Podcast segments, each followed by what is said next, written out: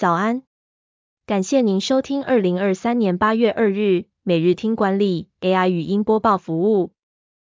每天早上七点，用五分钟带您快速了解最受欢迎的商业新闻和职场话题。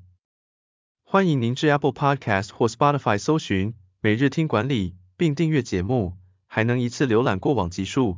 另外，只要在经理人官方 LINE 聊天室输入“听书”两个字，就能解锁限量的隐藏优惠。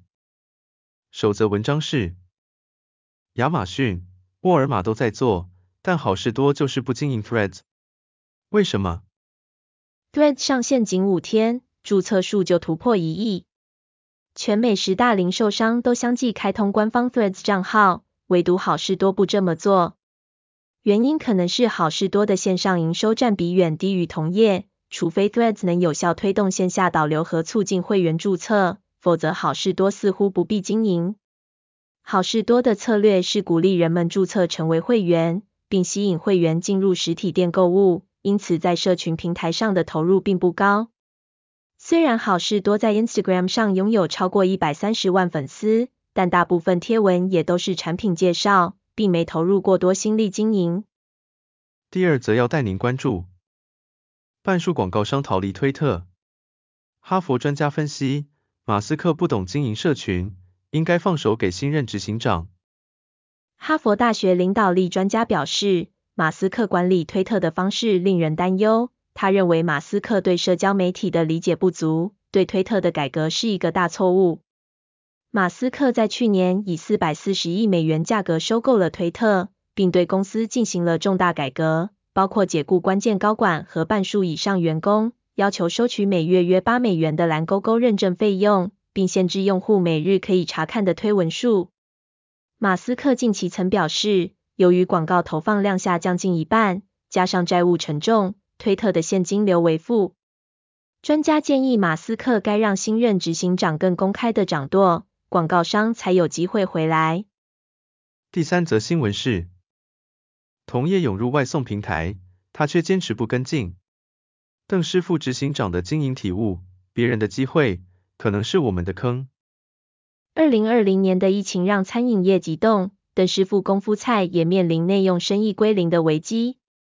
邓师傅执行长邓志佑认为，与其做外送，不如把冷冻柜推到门市门口，客人外带时顺便推荐他们买冷冻食品回去煮下一餐。邓师傅将网购各大通路的冷冻食品销售占比。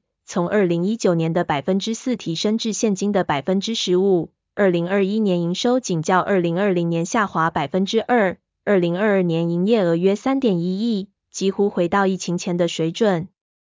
邓师傅厨艺总监邓志廷表示，冷冻食品的竞争者多，品相要多，口味要独特，才能创造差异化。邓师傅拥有一支四十位厨师组成的研发体系，一半以上是各个门市的厨艺师傅。邓师傅也架设数据中台，整合各通路订单，精确评估每天产量，提前采购食材，并透过分析历史数据预测未来需求。最后带您关注，你有习得性无助吗？失败未必是因为能力差，小心别被有毒想法制约了。二十世纪六十年代，美国心理卫生研究所的生态学家和行为学家设计了老鼠乌托邦实验。将八只老鼠放入人工打造的伊甸园，结果老鼠繁殖到两千两百多只后就不再繁殖了。实验中老鼠的行为和在自然界中几乎一样，但随着数量增多，特别瘦弱的老鼠连贫民窟都住不上，只能无家可归。它们失去了战斗的欲望，也不愿交配繁殖。这个现象被称为习得性无助，也就是即使在资源充足的情况下，仍然会存在着竞争。这个实验提醒我们，在竞争中一次次失败的人，内心会出现质疑自己的声音。